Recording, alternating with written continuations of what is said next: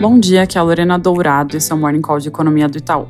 Começando pelos Estados Unidos, mercado com atenção total à divulgação da inflação ao consumidor para o mês de dezembro. Dado deve sair às 10h30. A gente espera uma deflação de 0,17% no mês para o índice cheio e alta de 0,23% para o núcleo, números mais baixos que o consenso de mercado. Com isso, o CPI deve fechar 2022 com alta de 6,3%, uma desaceleração significativa do pico de 9% visto na metade do ano passado. Se o dado vier conforme a nossa estimativa, as cartas vão estar colocadas na mesa para uma desaceleração do ritmo de alta para 25 pontos base em fevereiro, mas isso vai depender da comunicação do FOMC após o número. O Harker, Bullard e Barkin vão falar ao longo do dia e vai ser importante ver se deixam um direcionamento para frente mais explícito no seu discurso. Ainda em economia internacional, Dados de inflação na China que saíram no overnight vieram fracos, com preço ao consumidor em 1,8% e ao produtor caindo 0,7% em termos anuais. Na mesma direção, a pesquisa de expectativa do consumidor na Europa oscilou para baixo, mostrando que agora eles esperam inflação menor no médio prazo.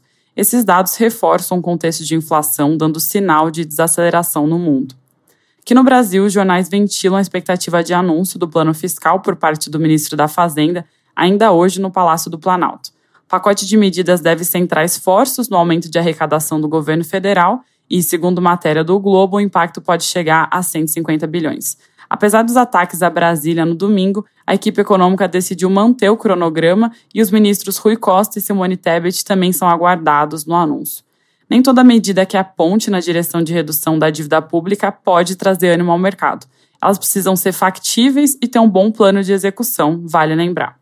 Pegando o gancho e falando de orçamento, o novo governo deve manter o piso do salário mínimo em R$ 1.302 e não em R$ 1.320, como foi anunciado durante a transição.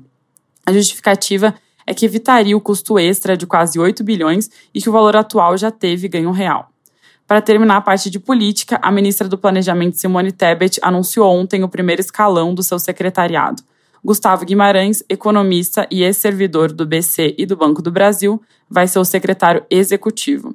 Liane Lemos, escolhida como secretária do Planejamento, tem experiência política na área durante a gestão do Eduardo Leite no Rio Grande do Sul.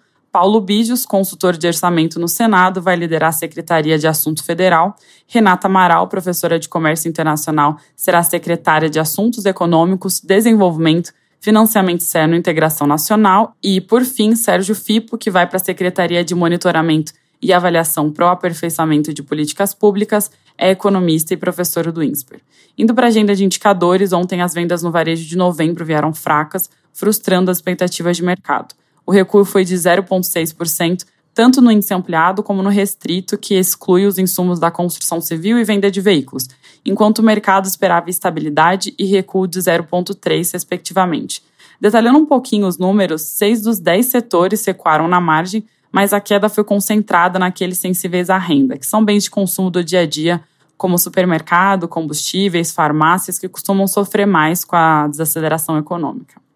Depois desse dado, nosso tracking para o PIB continua apontando para uma contração trimestral de 0,2% no quarto trimestre de 2022 e para frente esse desempenho mais fraco das vendas no varejo deve continuar dando tom no setor.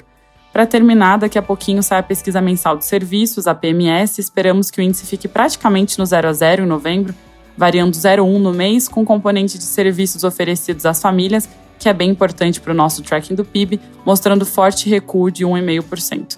Em 12 meses, a PMS deve desacelerar de 6,6% para 6,2%. É isso por hoje, bom dia!